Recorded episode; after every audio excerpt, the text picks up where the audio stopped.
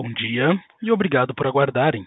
Sejam bem-vindos à teleconferência do BK Brasil para a discussão de resultados referentes ao primeiro trimestre de 2021. Estão presentes hoje conosco os senhores Yuri Miranda, Gabriel Guimarães, Cleiton Malheiros e o time de relações com investidores. Informamos que este evento está sendo gravado e que todos os participantes estarão apenas ouvindo a teleconferência durante a apresentação do BK Brasil. Em seguida, iniciaremos a sessão de perguntas e respostas, quando mais instruções serão fornecidas. Caso algum dos senhores necessite de alguma assistência durante a teleconferência, queiram, por favor, solicitar a ajuda de um operador digitando asterisco zero. Este evento também está sendo transmitido simultaneamente pela internet via webcast, podendo ser acessado no endereço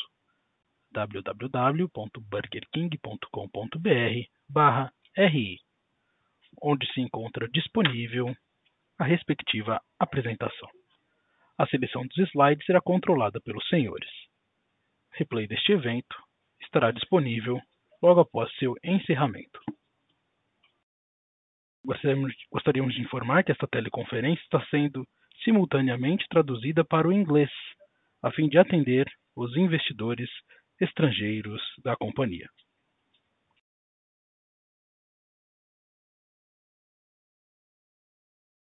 Antes de prosseguir, gostaríamos de esclarecer que eventuais declarações que possam ser feitas durante esta teleconferência relativas às perspectivas de negócios do BK Brasil projeções, metas operacionais e financeiras constituem-se em crenças e premissas da diretoria, bem como informações atualmente disponíveis para o BK Brasil. Considerações futuras não são garantia de desempenho e envolvem riscos, incertezas e premissas, pois se referem a eventos futuros e, portanto, dependem de circunstâncias que podem ou não ocorrer.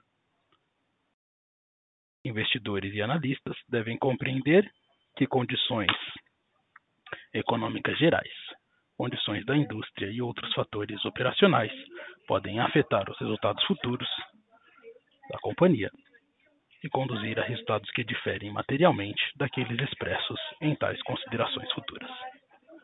Gostaria agora de passar a palavra a Yuri Miranda, presidente do BK Brasil, que iniciará a apresentação. Por favor, Yuri, pode prosseguir.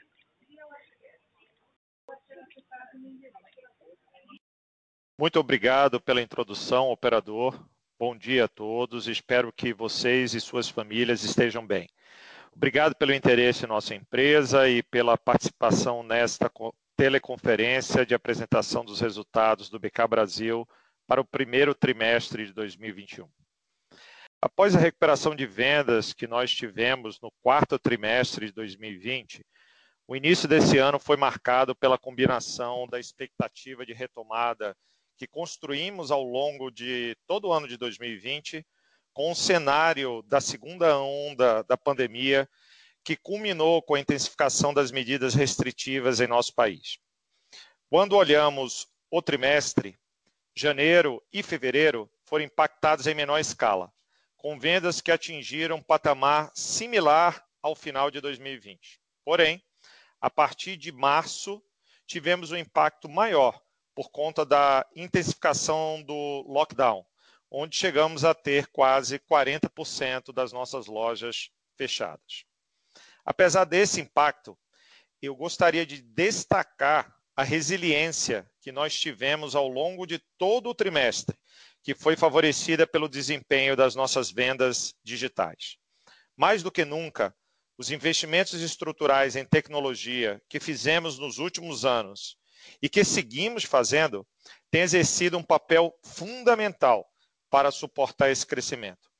Nossas vendas por delivery, totens e aplicativo mais que dobraram sua participação de 2020 para cá o que representou um ganho de mais de 17 pontos percentuais.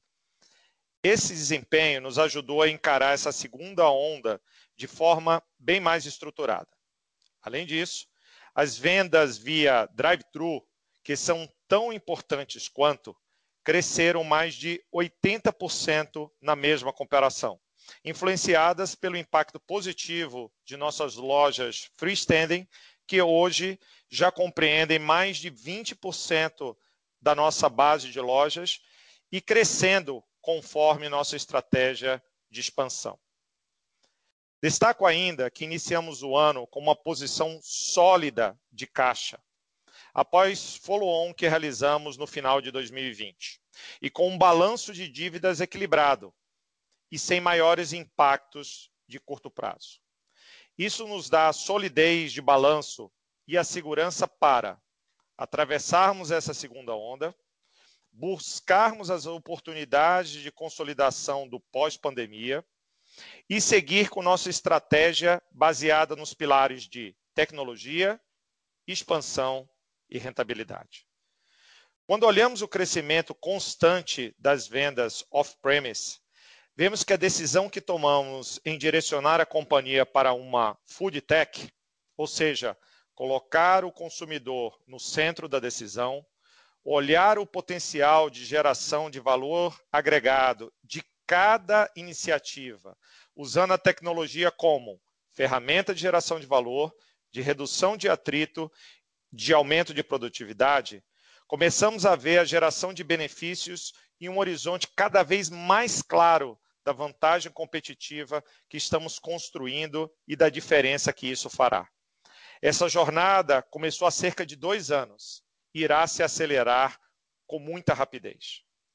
A combinação de um residual das vendas off-premise com o retorno gradual das vendas on-premise, como vimos, por exemplo, no quarto trimestre do ano passado, é o que esperamos a partir de agora com a flexibilização das fases de operação nos estados. Aliás, as vendas de abril foram melhores que março, e maio começou melhor que abril.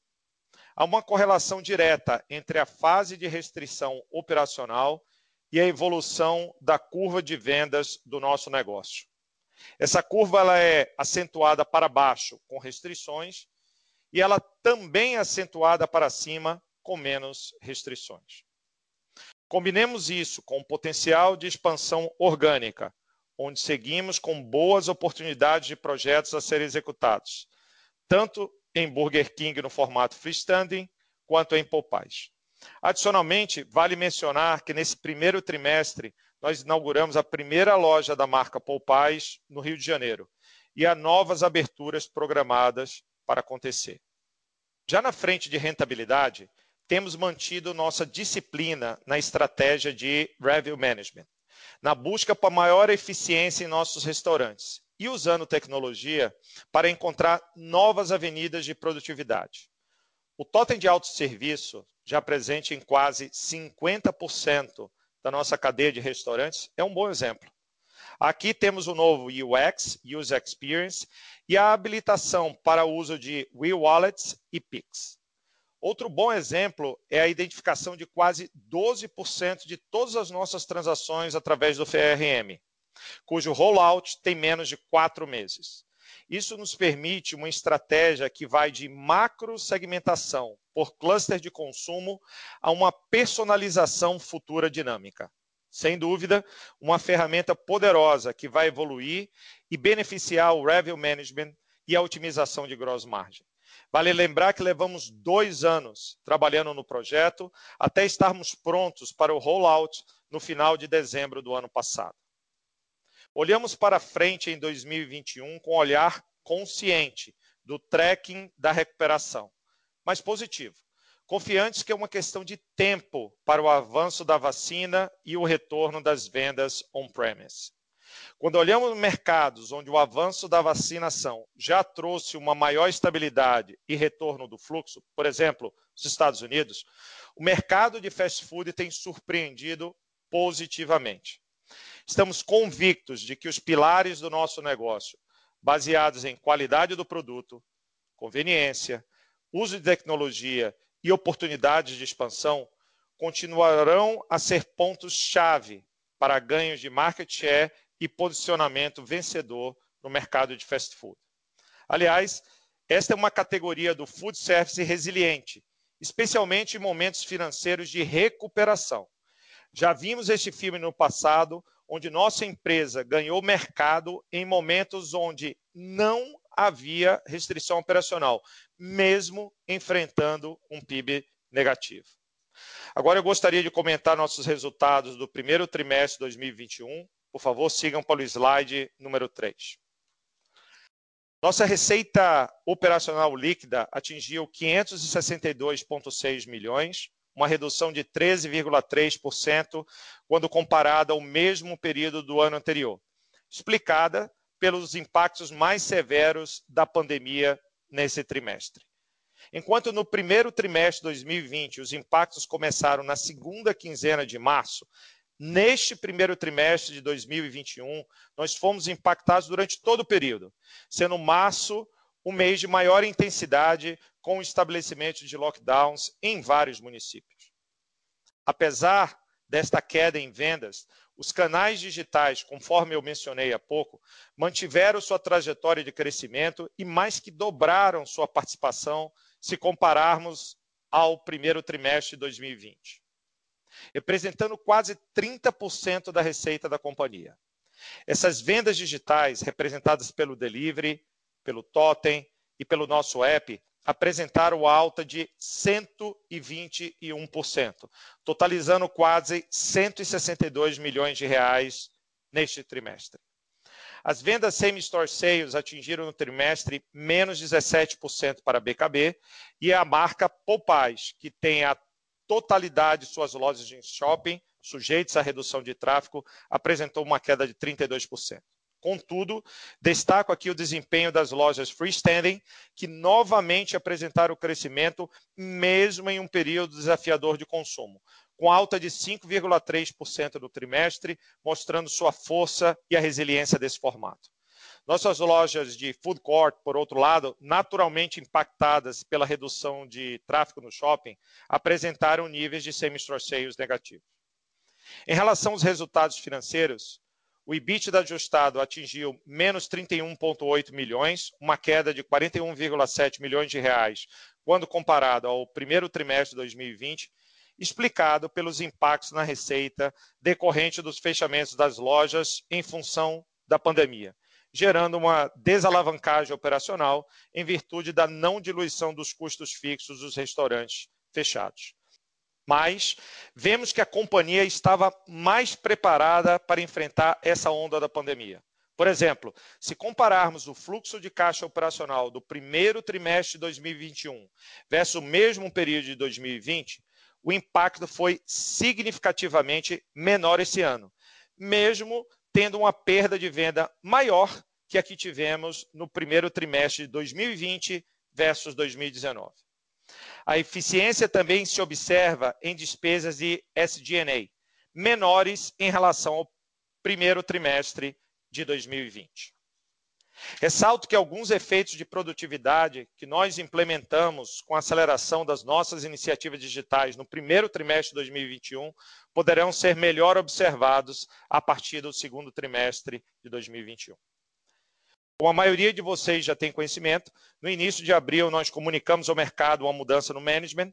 Nosso vice-presidente de finanças e RI e amigo, Cleito Malheiros, está indo para um novo projeto fora da indústria de restaurantes. E com isso, meu sócio, Gabriel Magalhães, que atuava como diretor de finanças e RI e que vem construindo uma brilhante carreira na empresa há quase sete anos, passando por várias posições estratégicas importantes, assumirá a posição interinamente, a partir de hoje, de CFO e relacionamento com investidores. E assim o Gabriel fará hoje a apresentação comigo. Cleiton também está aqui conosco e gostaria de aproveitar para agradecê-lo por todas as contribuições, conquistas, profissionalismo e o legado que ele deixa durante os quase 10 anos no BK Brasil. Neste momento, eu convido meu sócio e CFO, Gabriel, parabenizando pela oportunidade e desejando sucesso, para dar maiores detalhes da performance da empresa. Gabriel, é com você. Muito obrigado, Yuri, e bom dia a todos. Passando para o slide 4 da apresentação, vemos que ao longo do primeiro trimestre de 2021, a companhia realizou a abertura líquida de seis lojas, sendo sete aberturas, das quais três BKs próprios, três BKs franqueados, um Popais e um fechamento de franquia. Com isso, encerramos o primeiro trimestre de 2021 com um total de 911 restaurantes, dos quais 707 próprios das marcas Burger King e Popeyes e 204 de franqueados da marca Burger King. Vale ainda mencionar que neste trimestre inauguramos a primeira loja Popeyes no estado do Rio de Janeiro, finalizando o trimestre com 45 lojas da marca, sendo todas elas próprias. Seguindo para o slide 5, nossa receita operacional líquida atingiu 563 milhões, uma queda de 13,13% quando comparada ao mesmo período do ano anterior. Apesar do cenário adverso em nossos restaurantes de shopping, as freestandings novamente mostraram sua força e, mesmo com restrições, atingiram mais 5,3% de same-store sales no período.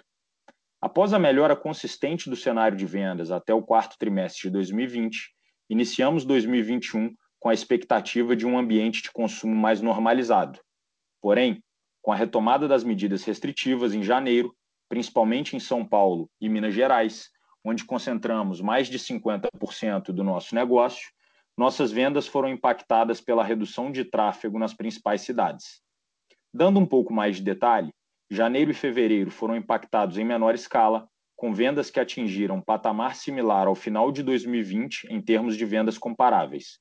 Já a partir de março, com a intensificação dos lockdowns por todo o país, cerca de 40% das nossas operações foram fechadas, levando nossas vendas a um nível de aproximadamente 50% versus o período pré-pandemia, conforme o gráfico, variação nominal de vendas que vocês podem ver do lado direito do slide, onde temos nossa performance desde o início da pandemia em 2020 até o final do primeiro trimestre deste ano.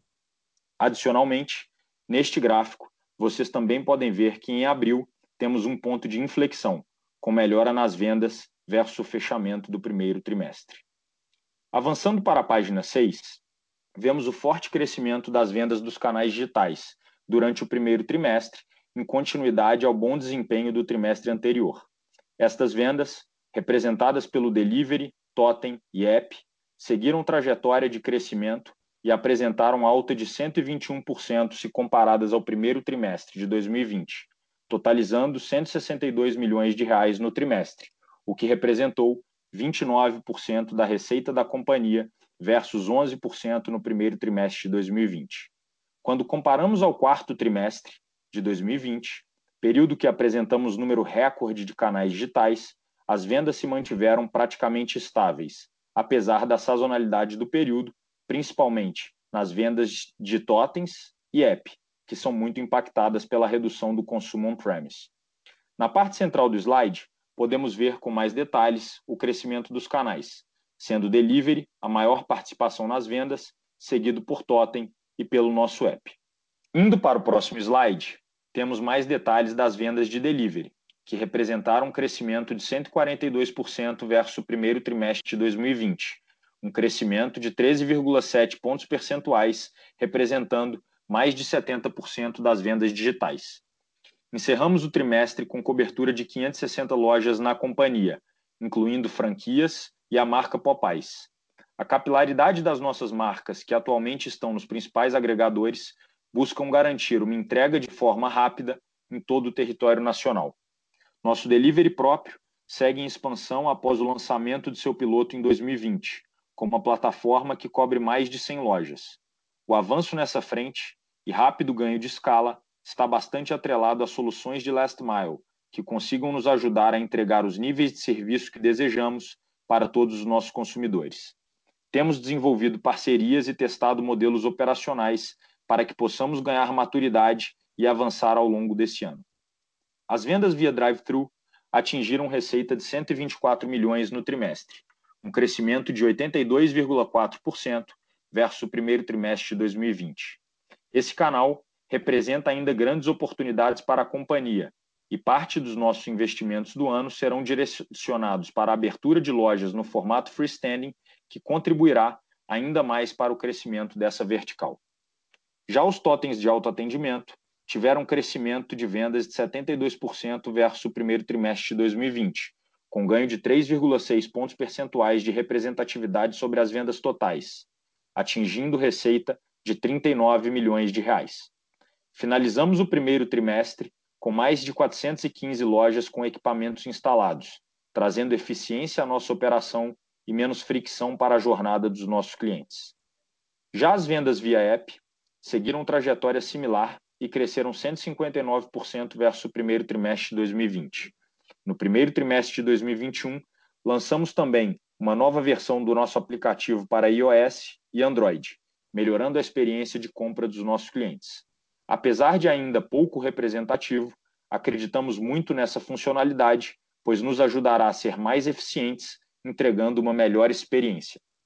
Nesse trimestre, chegamos à marca de 32 milhões de downloads em nosso app e já contamos com mais de 9,5 milhões de usuários com cadastro completo em nossa plataforma.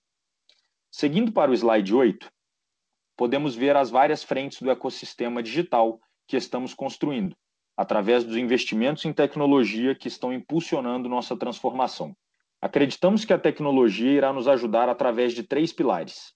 O primeiro, relacionado à eficiência nos restaurantes, como, por exemplo, com a instalação de totens de autoatendimento, inclusão de novos meios de pagamento e uso de inteligência artificial para a sugestão de vendas.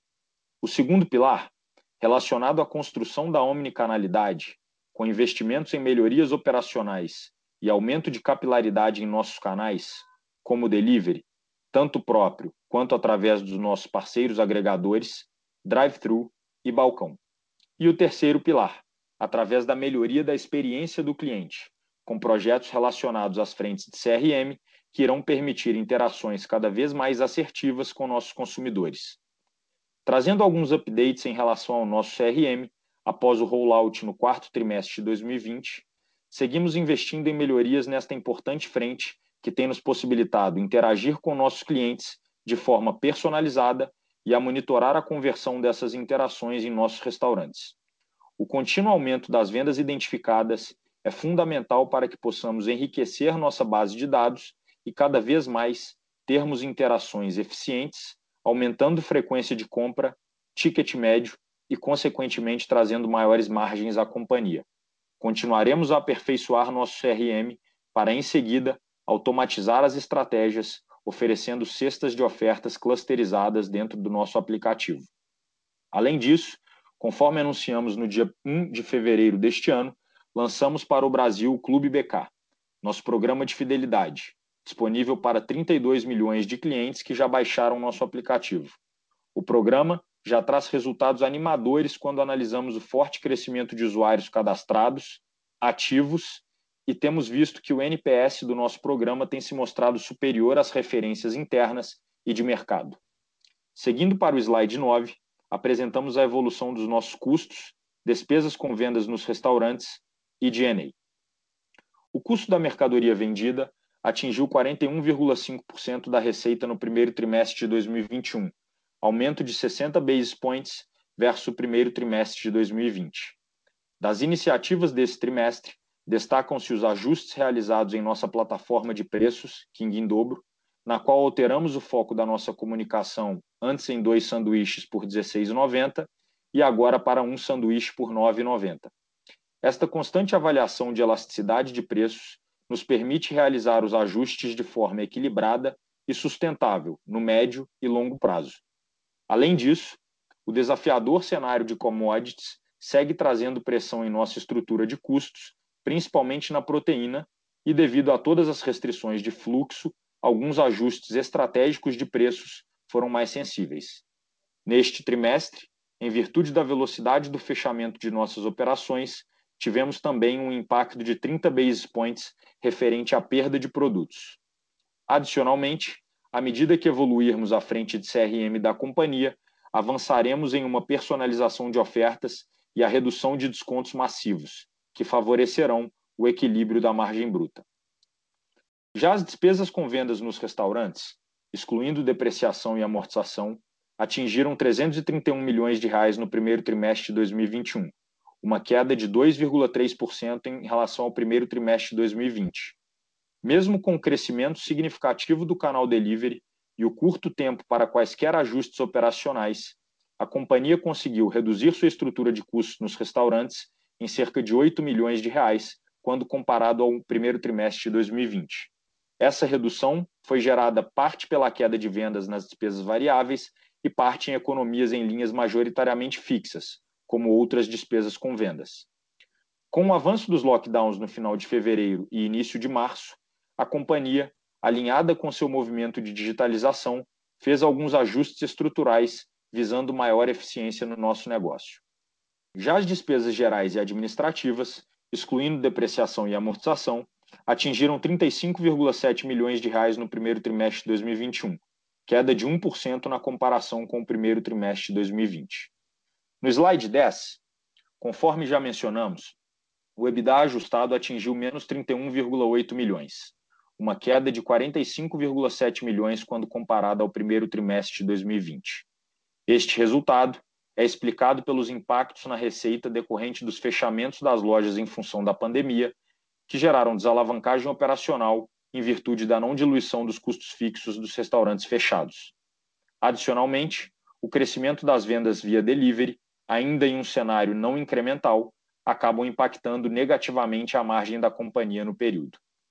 Na parte central do slide, apresentamos o prejuízo líquido da companhia, que atingiu 162,4 milhões no primeiro trimestre de 2021, versus prejuízo líquido de 55,6 milhões no primeiro trimestre de 2020.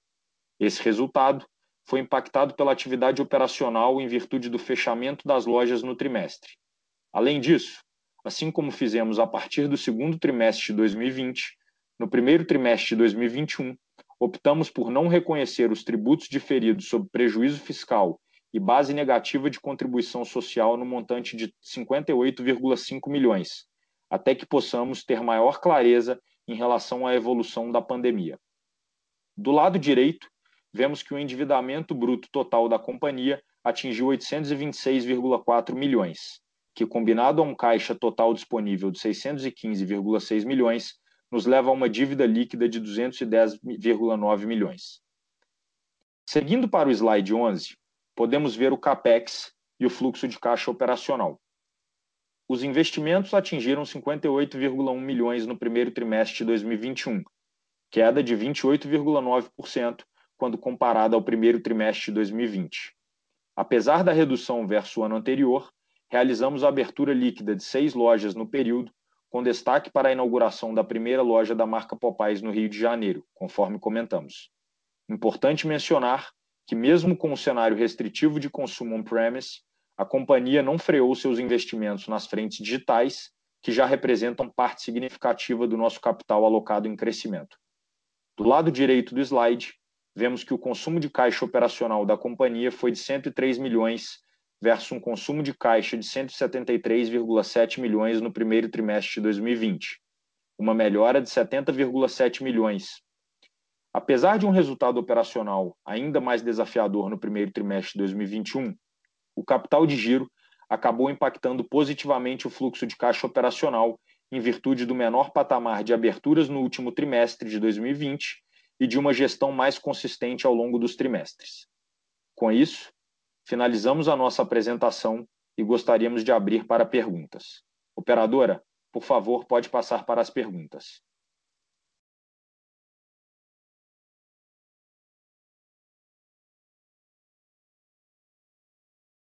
Senhoras e senhores, iniciaremos agora a sessão de perguntas e respostas. Para fazer uma pergunta, por favor, digitem asterisco 1. Para retirar a pergunta da lista, por favor, digitem asterisco 2.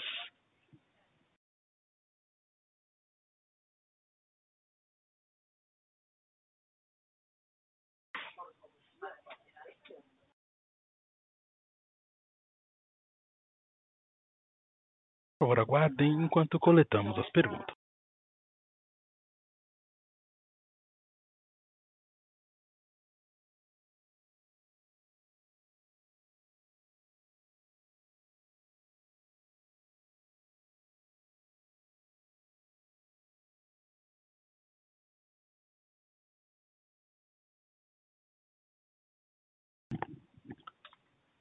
Nossa primeira pergunta vem de Bob Ford, Bank of America. Bom dia a todos e, e obrigado por pegar minha pergunta. Um, Gabriel, como você bem diz, o working capital fonte importante de, de cash flow no primeiro tri. Como estão pensando sobre o working capital uh, para frente e, e, como devemos pensar sobre o, o cash flow uh, no resto do ano, por favor? Olá, Bob, Yuri. Antes de passar para o Gabriel e deixar ele estrear aqui, tá? Primeiro desejar que, que você e tua família estejam estejam bem aí nesse momento, tá? Muito obrigado. É... Para você e sua família também. Obrigado, Bob. É, primeiro começando pelo, pelo, pelo working capital, como o Gabriel mencionou, tá? É um trabalho nosso é, junto aos nossos fornecedores, é, pelo momento de equilíbrio que a gente está tendo de liquidez por restrições de, de, de, operações. Então, isso faz parte do trabalho de, de varejo e a gente agradece muito a compreensão também dos fornecedores. A gente vai continuar é, trabalhando e fazendo um balanço entre é, boas oportunidades de investimento e, e administração do caixa. Tá? Quando a gente pensa na, na questão de, de fluxo de caixa, é, olhando para frente para o resto do ano, eu diria que a gente entra 2021 é, preparado para essa situação. A gente também acredita que nós estamos gerenciando bem, como a gente comentou durante a apresentação, se a gente compara o fluxo de caixa desse trimestre versus o mesmo período do ano passado, nós vemos que fomos bem menos impactados. E olhando para o passado, para tentar projetar o futuro, no terceiro trimestre de 2020, nós já tínhamos equilibrado o fluxo de caixa para um break-even. Tá? Nós vemos aqui um segundo semestre de 2021 ainda impactado pela recuperação gradual de vendas, tá? é, e uma posição melhor a partir do, do segundo semestre. Nós começamos a ver as vendas, como eu mencionei, em abril elas já vieram melhor do que março, em maio elas estão vindo melhor do que abril, temos incentivo aí do Dia das Mães, mas nós ainda temos, por exemplo, é, a maioria dos estados em fase amarela ou em fase laranja, o que é muito melhor do que a gente teve em março, por exemplo, quando a gente tinha vários ou a maioria dos estados em fase vermelha e alguns até em fase roxa. Então, a expectativa da gente, por exemplo, para o segundo semestre, desculpa, para o segundo trimestre agora, é uma situação muito melhor do que a gente tinha em 2020. Então, nós devemos ver uma melhora quando comparado com o segundo trimestre de 2020, mas nós não chegamos ainda, por exemplo, aos níveis pré, pré pandemia de 2019. Então, nesse momento, apesar da posição forte de caixa que a gente tem, nós estamos mantendo uma postura bastante prudente em relação à liquidez.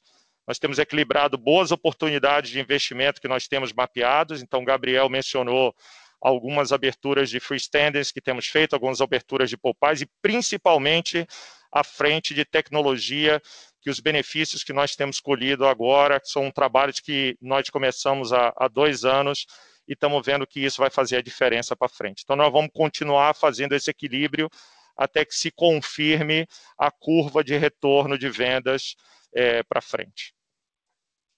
Isso faz só.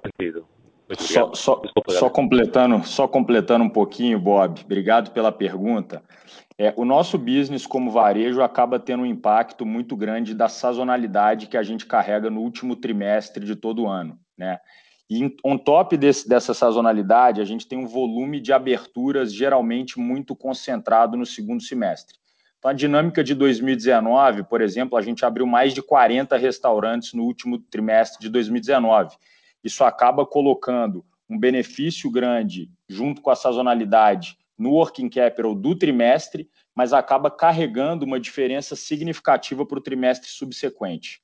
É, a gente tem tentado, é, tanto com a parte de menos aberturas, mas principalmente numa gestão mais consistente de capital de giro ao longo dos trimestres, ter menos oscilações, de forma que a gente consiga ter uma visão mais clara e um planejamento mais assertivo dos impactos em capital de giro. Muito obrigado, Gabriel. Ficou muito claro.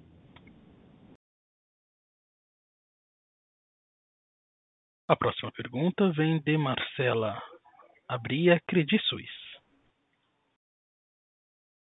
Oi, Gabriel. Oi, Yuri. É, espero que vocês estejam bem. Obrigada por pegar minha pergunta. Eu tenho duas perguntas.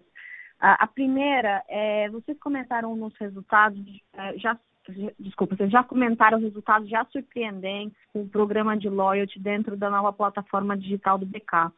Você consegue compartilhar com a gente um pouquinho é, quais têm sido esses resultados na prática? E, e, até emendando já uma segunda pergunta, que também vai na frente do digital. Quais têm sido os ganhos que vocês já estão vendo é, é, no business em si, das vendas que já são identificadas? Obrigada. Marcela, Yuri, é, obrigado pela pergunta. Mesmo desejo que eu fiz para o Bob, faço para você. Espero que você aí também, tua família estejam, estejam bem. Tá? Vamos começar pelo, pelo Clube BK, pelo nosso loyalty. Tá? É, vou, vou começar te dando um dado de alguns mercados é, globais, tá?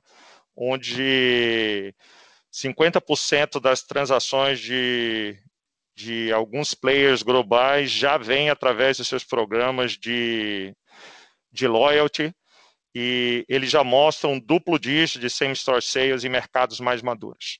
Isso é para te dar um pouco de número do potencial que a gente enxerga para frente é, desse negócio, se ele evoluir como evoluiu em mercados mais maduros e, logicamente, se bem implementado. Também posso te dar alguns números. Nós temos poucos meses que a gente lançou o Clube BK. Tá? É, já tivemos uma troca de mais de 17 milhões de pontos para dar um número para você. E se a gente pensar de acúmulos de pontos, tá? 17 milhões de acúmulos de pontos.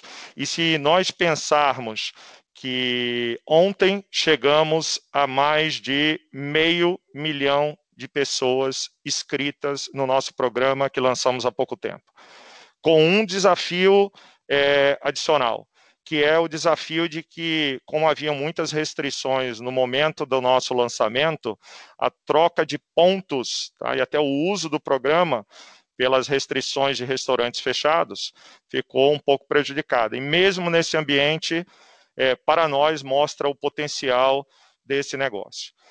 A segunda parte da sua pergunta foi o que, que a gente começa a enxergar de, de, de benefícios de digital é, no nosso negócio. Tá? É, esse também é uma jornada. Tá? Por exemplo, imagina que o CRM, como eu comentei, é, nós foi um processo que nós começamos há, há, dois anos e que nós fizemos o rollout em dezembro. Tá? E aí eu vou puxar uma comparação. Tá? É, se você pensar no nosso, na nossa margem bruta e no nosso CMV e comparar ele contra o primeiro trimestre de 2020, você vai ver que é, houve um acréscimo de 60 basis points, Tá?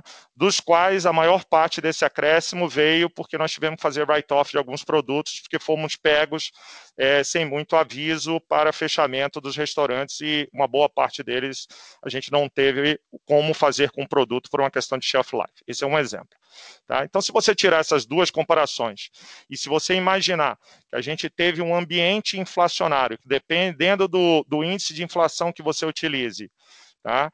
Pode ter variado entre 6 e 30, dependendo do índice que você pegue, tá? você vai ver que a gente conseguiu fazer um repasse é, significativo né, desse impacto, ou mitigar a maior parte desse impacto que veio.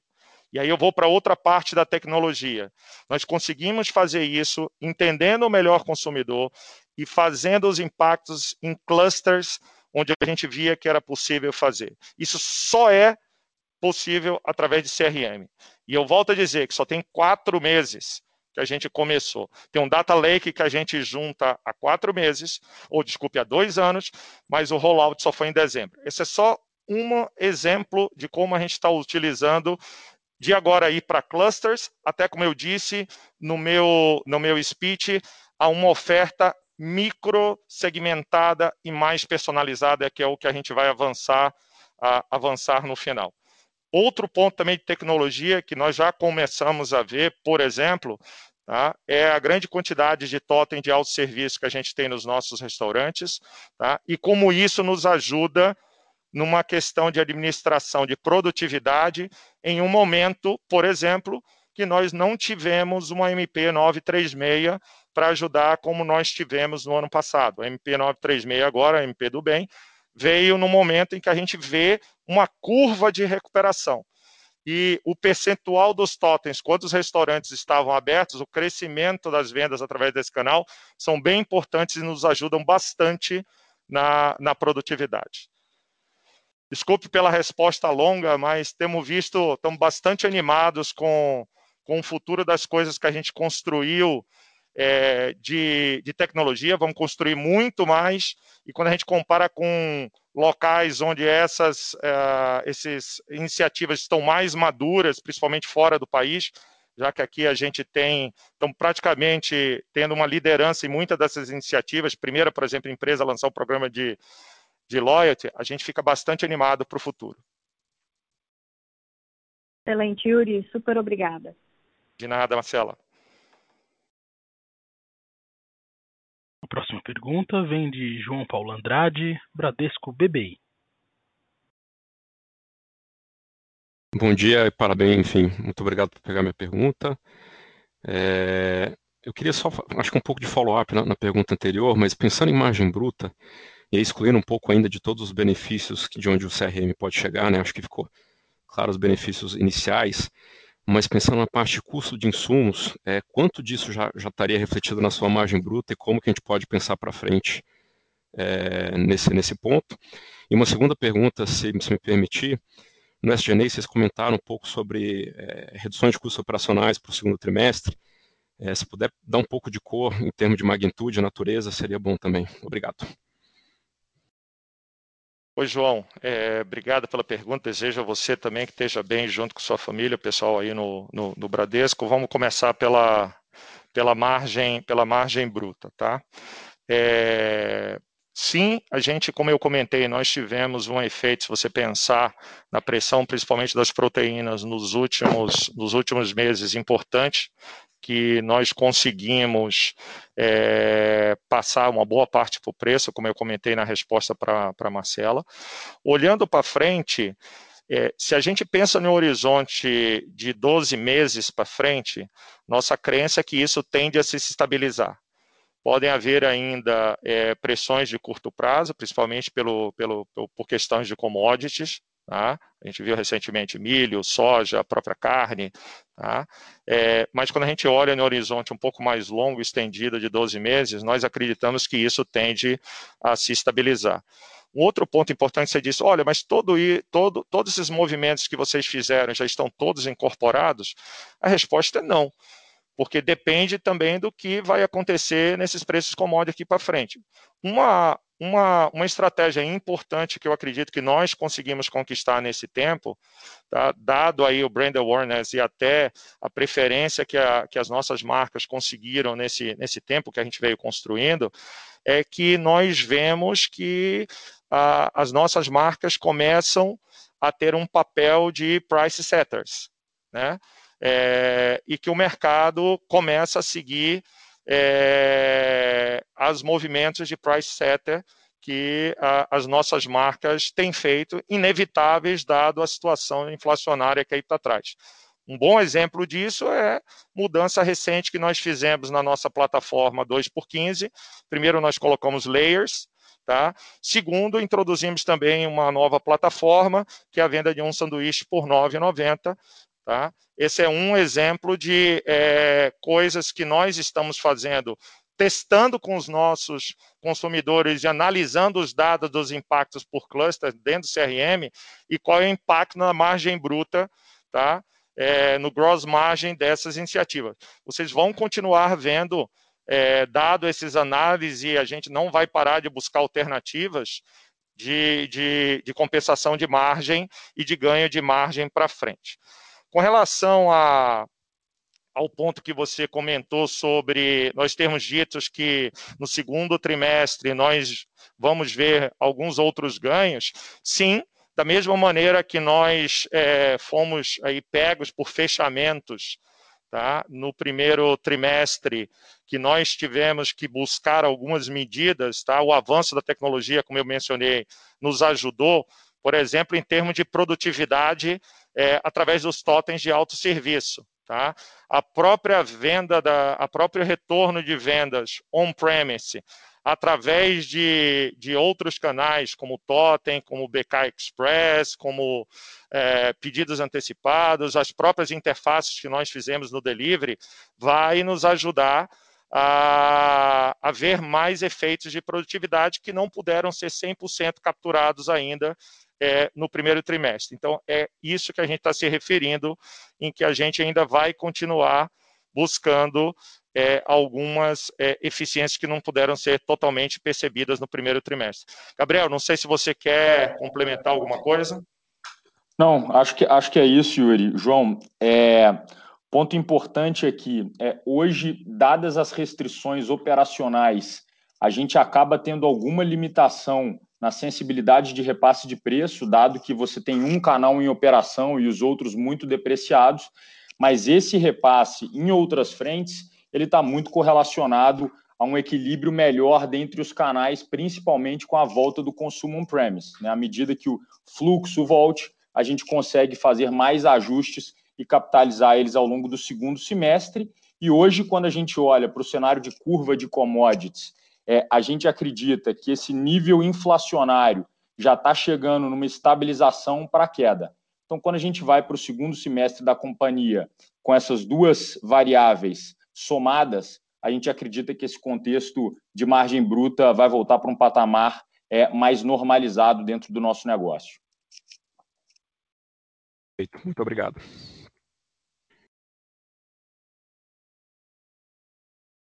A próxima pergunta vem de Thiago Bartolucci, Goldman Sachs.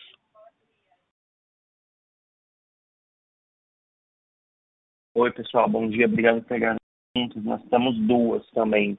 É, a primeira, com relação à expansão, vocês mencionaram que tem mapeadas oportunidades interessantes para um curto e médio prazo.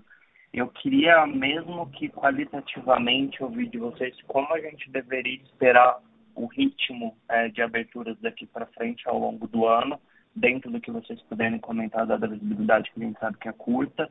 E a segunda pergunta é com relação ao SG&A também, mas com um ponto específico no take rate. É, como esperado, obviamente, vocês mencionaram e comentaram um aumento né, no take rate dado esse shift de canais. É, eu queria entender como que vocês estão pensando e gerindo a curva de rentabilidade do canal digital é, no curto e no médio prazo? São essas as perguntas. Obrigado.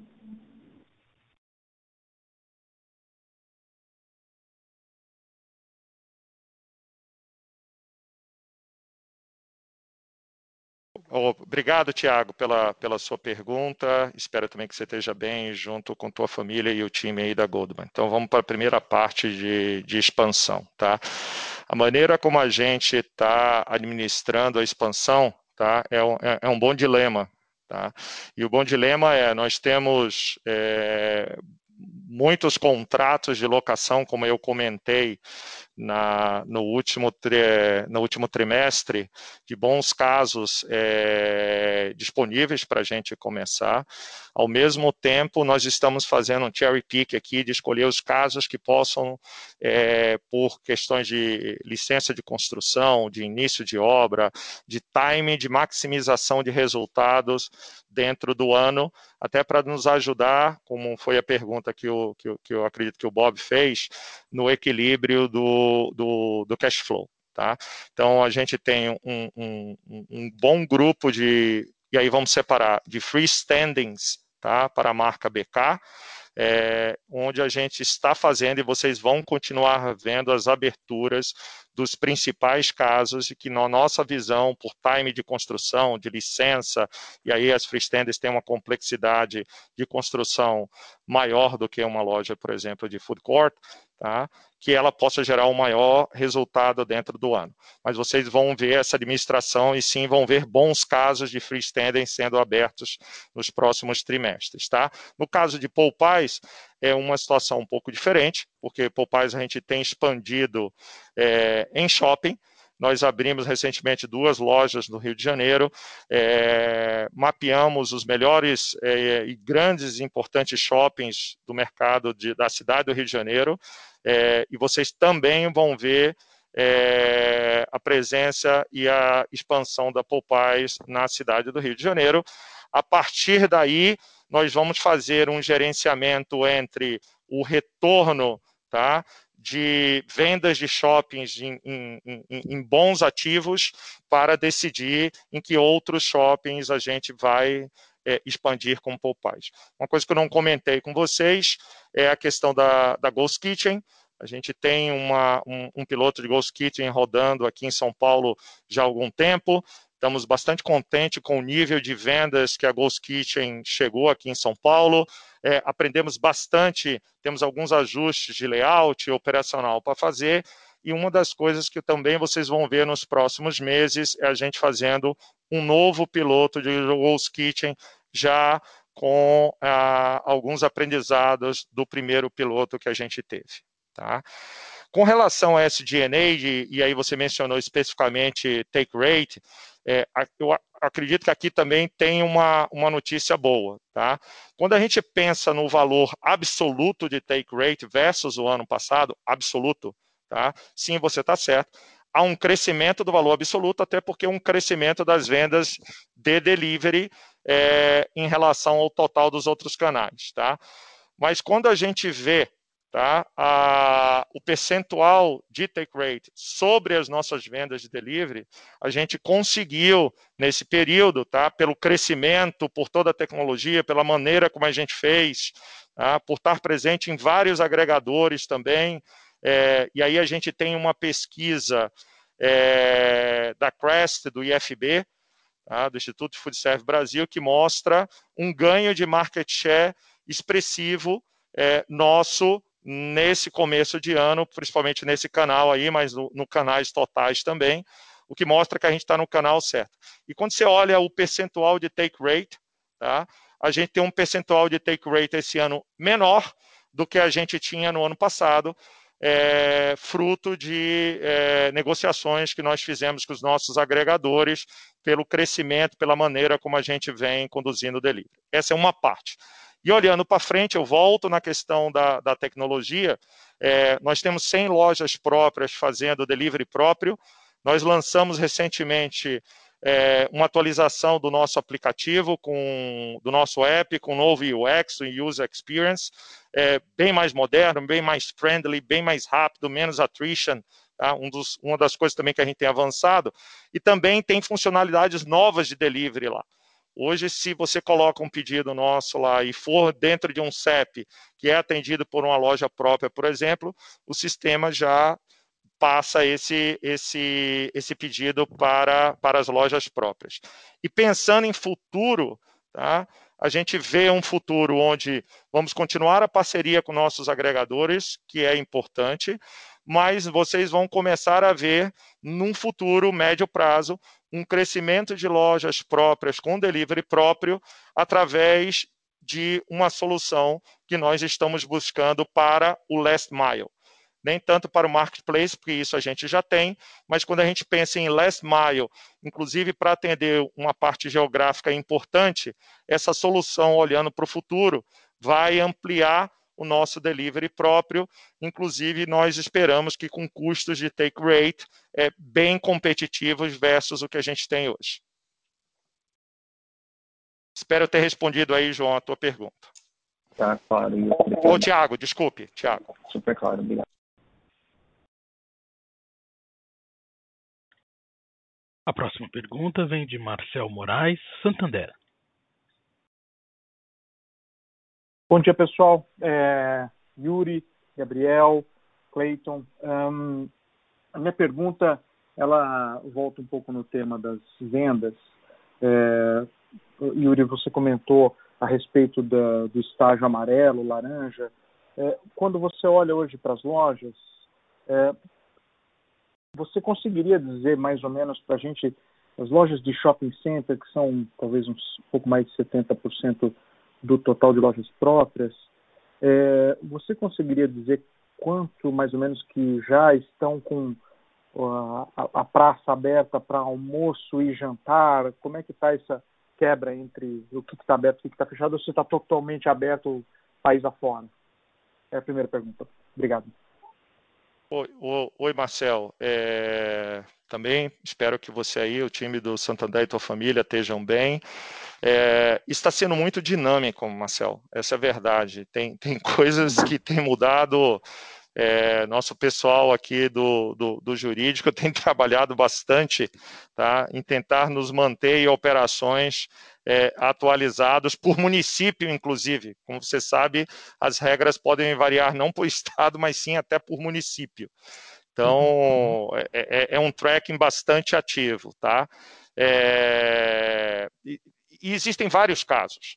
Existem casos onde, quando você fala, ah, vocês estão conseguindo já pegar o almoço e o jantar, sim, almoço e jantar, se você pensa é, em um day party de semana, onde o almoço e o jantar são geralmente em horários mais padrões, mas quando você pensa em final de semana, que as pessoas é, têm um jantar, por exemplo, um pouco mais tarde, dependendo da limitação do horário de fechamento do shopping, você pega parcialmente ainda é, as vendas de, de jantar, tá? Então, depende muito. A boa notícia é que é, a nossa expectativa, novamente, é, um, a vacinação se mostrando é, eficaz e avançando, como já avançou, por exemplo, em mercados nos Estados Unidos. Mercados dos Estados Unidos em fast food, para você ter uma ideia, já está vendendo um same-store sales bem positivo em relação a 2019 uma, numa situação, uhum. logicamente, de uma estabilidade maior. Tá? Mas os shoppings aqui vai realmente depender do retorno e da flexibilização que eu acredito que os estados ainda vão continuar equilibrando isso é, com um olho na taxa de ocupação das UTIs, tá? do, do, do, do sistema médico, uhum. e um outro olho no avanço da vacinação. E, e, e, novamente, isso está dependendo muito de estado a estado. Se você pensa, por exemplo, em Bahia, já existe vacinação de comorbidades em pessoas é, inferior até a 50 anos, tá? Quando você vai aqui para São Paulo, depende muito de que município você está falando. Então, realmente é um país muito plural, muito diverso, muito amplo geograficamente, e que dependendo do município você tem uma recuperação diferente. Como tendência, é o que eu mencionei para vocês. A gente está vendo uma recuperação das vendas on-premise tá? em abril versus março. Em maio, agora, a gente já vê uma outra subida. E o que é interessante, Marcel, a gente está vendo essa volta da, da venda do on-premise, quando que o off-premise não está caindo na mesma proporção. Então, está, que é uma das nossas teorias, uhum tá? de quanto a gente vai conseguir segurar de residual do que se cresceu do off-premise, né? do, do on-premise. O que é que cresceu, uhum. por exemplo, com o delivery, o que é que cresceu com, com o drive-thru, e o quanto a gente vai sustentar isso quando o balcão voltar. Mas, novamente, é o que eu comentei para vocês, a gente deve ver um segundo trimestre com um resultado é, muito melhor do que o resultado do segundo trimestre de 2020, tá?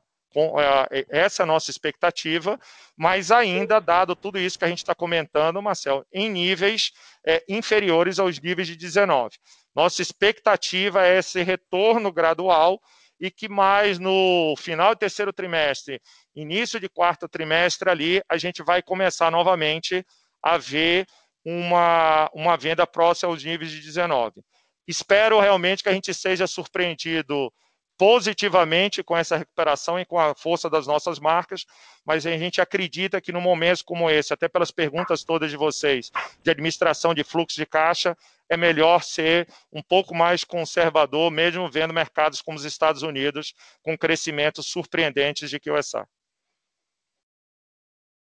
Eu acho que você até respondeu um pouco a minha segunda pergunta, que era a seguinte: é, esse gráfico que vocês colocaram no release, muito bom sobre evolução de vendas é, é, semanal. É, vocês, é, é, tudo indica que a recuperação que a gente vai ver nos próximos meses, dada a vacinação, ela tende a ser mais íngreme, né? ela tende a ser mais veloz do que ela foi no ano passado. E você acabou de comentar aí que você espera que no final do ano a venda já esteja rodando no patamar de 2019. Você não acha que isso pode acontecer até antes do final do ano? Marcel, poder, a resposta é pode. Tá? Mas, de novo, eu vou voltar à pergunta de vocês com relação à administração de fluxo de caixa, que nós estamos hoje em uma posição sólida de balanço, dado principalmente a administração é, que nós fizemos em todos esses anos de como equilibrar investimento né, versus rentabilidade versus vendas. É, eu volto ao meu ponto. Espero que a gente seja positivamente é, surpreso Tá? Sinceramente, espero. Outros países podem até mostrar isso, mas existe uma variável aí, Marcel, que a gente não controla, e contar com ela é uma coisa difícil de administração, que é nível, velocidade de vacinação e a flexibilização da, a, das operações. Tá? Isso realmente a gente não controla. Isso vem a partir de iniciativas que estão fora do nosso controle. Quando a gente pensa também em relação aos Estados Unidos, que eu estou comentando com vocês, existe um componente lá, que é um componente importante, que é todo o incentivo governamental que foi é, injetado na economia de mais de um trilhão de dólares. Isso não deixa de ter um impacto de aceleração da curva é, de retorno. Tá?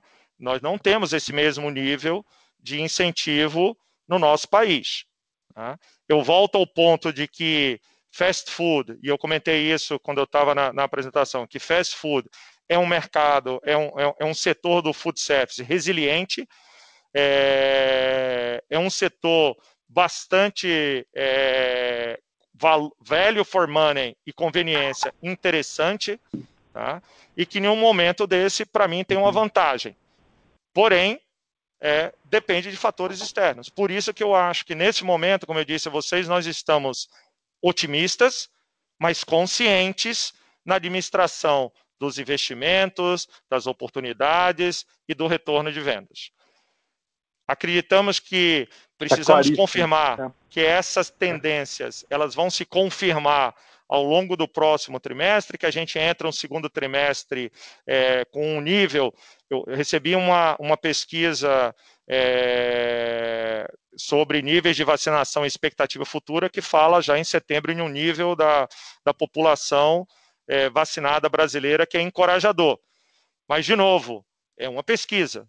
Tá? Vamos esperar que ela, que ela se confirme para a gente realmente ter, quem sabe, uma surpresa positiva. Tá ótimo, Yuri. Muito obrigado pela resposta. E... Nada, Marcel. Um abraço. E saúde a todos. Um abraço.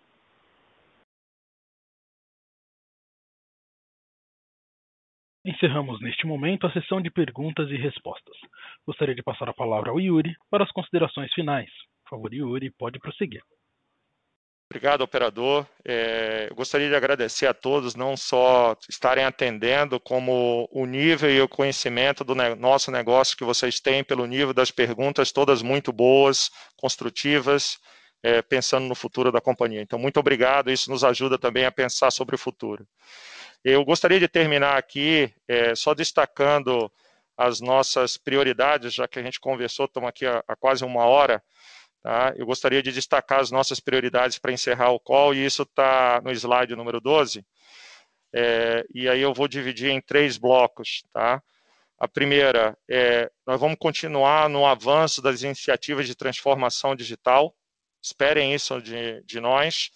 É, o nosso programa de fidelidade, o Clube BK, como eu mencionei, com poucos meses de lançamento, já chega a meio milhão de usuários. E se vocês pensarem que a nossa base de clientes tem mais de 30 milhões de usuários, é uma oportunidade significativa. Vão continuar a ver a captura das oportunidades de revenue management através do entendimento do perfil do consumo e da capacidade analítica de CRM. Vamos continuar usando essa arma para mitigar efeitos inflacionários. E vocês vão ver um avanço no processo de se tornar uma food tech. Nós queremos colocar o consumidor no centro da tomada de todas as decisões. Nós queremos reduzir os atritos nos microprocessos de interface e focar na geração de valor e na produtividade através de um uso massivo de tecnologia. Se não é um projeto de curto prazo, esse é um projeto que, a gente, que nós já iniciamos, mas que nos próximos meses e anos vocês vão ver cada vez mais nossa empresa nessa direção de uso massivo de tecnologia para geração de valor e produtividade. O segundo, a prioridade que nós vamos continuar dentro de um otimismo consciente e de uma administração de, de caixa, é a expansão orgânica de freestands da marca Burger King e de PLK em outros estados, como, por exemplo, nós estamos fazendo agora no Rio de Janeiro. E, por último, mas não menos importante, a diferenciação dos nossos produtos que nós acreditamos que hoje, por a gente poder ser um, um, um, price setter, hoje, por a gente ter o brand awareness que a gente tem, a preferência que a gente tem, a gente deve a qualidade dos nossos produtos e o reconhecimento dos nossos clientes. E uma das coisas que a gente tem encaminhado, que a gente vê como tendência acelerada por tudo que essa sociedade viveu, é através de um menu clean e sem conservantes. Nós estamos confiantes e atentos à curva de recuperação, conversamos bastante sobre isso, através da flexibilização das restrições e do avanço da vacinação, e acreditamos firmemente que a nossa empresa tem os fundamentos, tem as pessoas e tem o balanço necessário para ganhar mercado e se posicionar estrategicamente na liderança da transformação que este nosso mercado está passando e vai acelerar. Com isso, eu gostaria de agradecer a todos, desejar uma boa tarde e que fiquem todos com saúde. Obrigado. A teleconferência do BK Brasil está encerrada. Agradecemos a participação de todos. Tenham uma boa tarde e obrigado por usarem Chorus Call.